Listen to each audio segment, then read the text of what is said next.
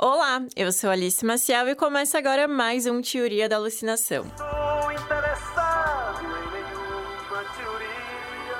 Amar e mudar as coisas me interessa. Hoje vamos falar sobre o legado do cearense que foi um dos artistas mais influentes da MPB. Eu disse foi porque Bel nos deixou em 2017 após 10 anos recluso. Mas a verdade é que Belchior continua sendo. E para esse papo a gente recebeu um fã de longa data do cantor. Como é perversa a juventude do meu coração que só entende o que é cruel, o que é paixão. Belchior nos deixou no dia 30 de abril de 2017 vítima do rompimento da aorta, em Santa Cruz do Sul, no Rio Grande do Sul, aos 70 anos. Conhecido por suas letras profundas que abordavam temas como o amor, a política, a sociedade e o existencialismo, Belchior é lembrado por suas canções icônicas que marcaram gerações. Cearense deixou uma herança artística que ecoa até os dias de hoje. Suas composições traziam sensibilidade única, misturando elementos da música nordestina com influências da MPB. Olha para o céu, tira teu chapéu. Hoje, artistas da nova geração se inspiram em sua obra e mantêm viva a chama de sua poesia e de suas reflexões. Eu sei que agora a vida deixa de ser vã, pois há mais luz na avenida e mais um astro na manhã. Quem volta do O Teoria recebeu o professor Elson Pereira para falar sobre a herança que Belchior deixou, a sua arte.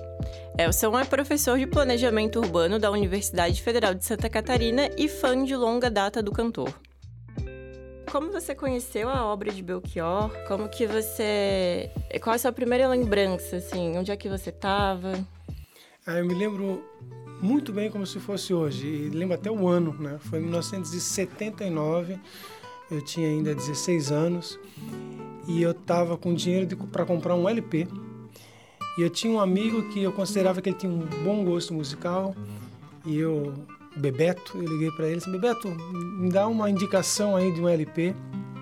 E ele falou, tudo outra vez ali do, do, do Belchior. Eu fui numa das lojas de disco que havia no calçadão e comprei. E eu me apaixonei por aquele disco, eu não parava mais de ouvir aquele disco. E aí eu, houve uma identificação assim, muito rápida né, com, com essa forma que o Belchior tem de falar do cotidiano. Ele tocava, cada frase dele eu considerava uma genialidade e me tocava. Então foi 79, eu tinha 16 anos e gostei já, assim, um amor à, pri- à primeira escutada. a sós comigo. Uma voz que eu escuto com E o legado dele, assim, na música brasileira? Pra quem não conhece, a galera aí que tá descobrindo Belchior agora, como que você vê isso? O legado que ele deixou para a música popular brasileira atualmente? Então, o, daí, com esse disco de 79, comecei a ficar curioso né, do, do Belchior. Eu descobri a Alucinação. Né? A Alucinação é um, é um disco impressionante. Você pega um, eu tenho ainda o LP do Alucinação, escuto, escutei ontem o LP do Alucinação, e é incrível como ele consegue ter tantas faixas de, de músicas incríveis, né? músicas incríveis.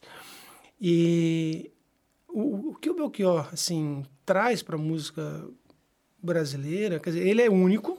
Você não, você não tem assim, uma identidade dele com um outro cantor. Ele, canta o rock, ele canta o blues, ele canta o country. Mas ele é dele. Tu, a letra do Belchior só ele consegue compor, porque ele traz a ele traz a metáfora me- mais inesperada. Estava mais angustiado que um goleiro na hora do gol quando você chegou em mim como um sol de quintal. Gente, quem é que vai trazer isso, né? Quando você entrou em mim, como o sol num quintal, aí um analista. E o legado que ele deixa é exatamente esse, essa essa autenticidade do Belchior. Essa autenticidade que, que faz assim, ou você ama o Belchior ou você não gosta do Belchior, você não, não consegue ficar indiferente ao Belchior. Eu tava, esses dias eu recebi uma mensagem pelo, pelo Facebook de uma, uma amiga muito tempo atrás e ela disse que tava, tava, escutou, ela mora em outro país agora, ela tinha escutado como nossos pais. E ela assim, eu nunca tinha pre prestado atenção em Belchior, e eu ouvi essa música, eu fiquei maravilhado, e eu lembrei que eu achava muito esquisito quando tu tinha 18, 19 anos, tu gostava do Belchior. então tem um pouco disso, né? Então, o Belchior traz essa autenticidade. Eu acho que o legado dele é esse, esse dele, dele falar de coisas do dia a dia e, e esse dia a dia expressar um existencialismo impressionante deixando a profundidade de lá. Eu quero é ficar colado à pele dela noite e dia, fazendo tudo. E, e tua música favorita? Eu sabia que tu ia perguntar isso para mim, né? e eu não tenho uma resposta para isso. Eu, eu gosto de tantas músicas do Belchior e depende do momento da minha vida que eu estou escutando. É, ano passado eu morri, mas esse ano no morro teve tudo a ver com o ano passado né? E mas é, eu gosto muito uh, da alucinação, eu gosto muito as, as músicas do disco tudo outra vez, né? Que ele traz comentário a respeito de John, perfil de um brasileiro comum. Meu Deus, que música é aquela? Sentado num bar e o retrato 3x4, não sei, realmente eu não sei te dizer é a minha música preferida, porque eu acho que ela é tão toca tanto na vida da gente que é, precisa ter uma identidade do momento. Tem uma para cada momento. É, né? toda, o que, é, assim, a gente tá acompanhando as músicas do Belchior e você vai ver os momentos da vida dele, né? E aí você vai vendo o momento que ele que ele está falando do futuro e tem o momento que ele está falando do passado. O passado é uma roupa que não nos uhum. serve mais, né? E, mas e, quando ele fala disso do passado, ele está remetindo ao presente. Eu, eu, eu, não ouso dizer uma música, porque as músicas desconhecidas dele, assim, as menos badaladas, você para para escutar e você fica apaixonado da mesma forma, né? Claro, como nossos pais, assim, é uma música que hoje que eu sou pai, né? E que a minha filha de 24 anos escuta Belchior e então ela, quando ela fala do, do pai dela, que sou eu, não é da mesma forma que eu falo do meu pai, e mas o jeito que eu falo que eu que ainda que eu vivo como meu pai, eu falo de maneira diferente quando ela fala, quando ela fala eu vivo como, como meu pai, né? Então, mas tudo isso mostra assim essa atemporalidade do Belchior. E é, é, alguém que, que vivia o dia a dia, como ele fala. Né? Ele, teve, ele cantou na boate da engenharia aqui na UFSC. Né? Ele veio no forró no Ru, aqui na, na época se fazia forró no, no Ru. Né? Então, é, eu, eu vi Belchior cantando aqui no Paula Ramos, eu vi o Belchior cantando no TAC no, no sessão das 19h30. Então, é, ele é alguém que ele gostava muito da ilha, né? Ele gostava, né? E qual a sua teoria da alucinação de Belchior? O que, que aconteceu? Olha, o, eu, assim, quando eu penso em Belchior, claro que a gente, quando a gente gosta de alguma coisa ou de alguém, é porque é a identidade, né? Então, não é por acaso que no meu, no meu Instagram tá amar e mudar as coisas me interessa mais. É, é isso, né? Então, a alucinação do Belchior realmente é não se enquadrar, né? Eu acho que o Belchior ele viveu é, tentando se desvencilhar é, das amarras do dia a dia, institucionais. Isso é uma coisa que, que me incomoda muito. A institucionalidade é uma coisa que me incomoda muito, né? Eu, eu sempre, se eu me, se assim, em que, que você se sente oprimido? Eu me sinto oprimido pelas instituições, né? E eu acho que eu, isso é um pouco que me identifica um pouco com o Belchior, assim. Ah, o Belchior se sentia oprimido pelo sistema, sabe? Então, a alucinação dele, ele fala, é suportar o dia a dia. A alucinação, ele, ele, ele não precisa eu dizer o que, qual é a alucinação dele. Ele dizia, a minha alucinação é suportar o dia a dia. As instituições, as amarras do cotidiano. Ao imposto de renda, sabe?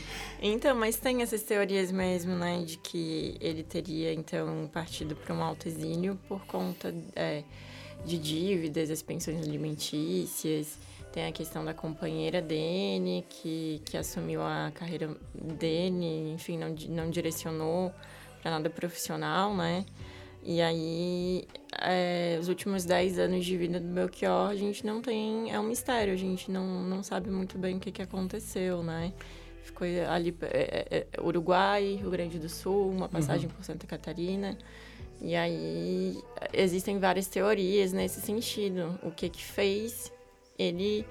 Logo ele, né, que cantou tanto o Nordeste, largou o Nordeste, deixou o Nordeste e escolheu viver os últimos anos aqui, né, pelo sul, enfim. É, mas ao mesmo tempo, né? Ao mesmo tempo ele, se eu não me engano, ele viveu 30 anos com a mesma pessoa, né?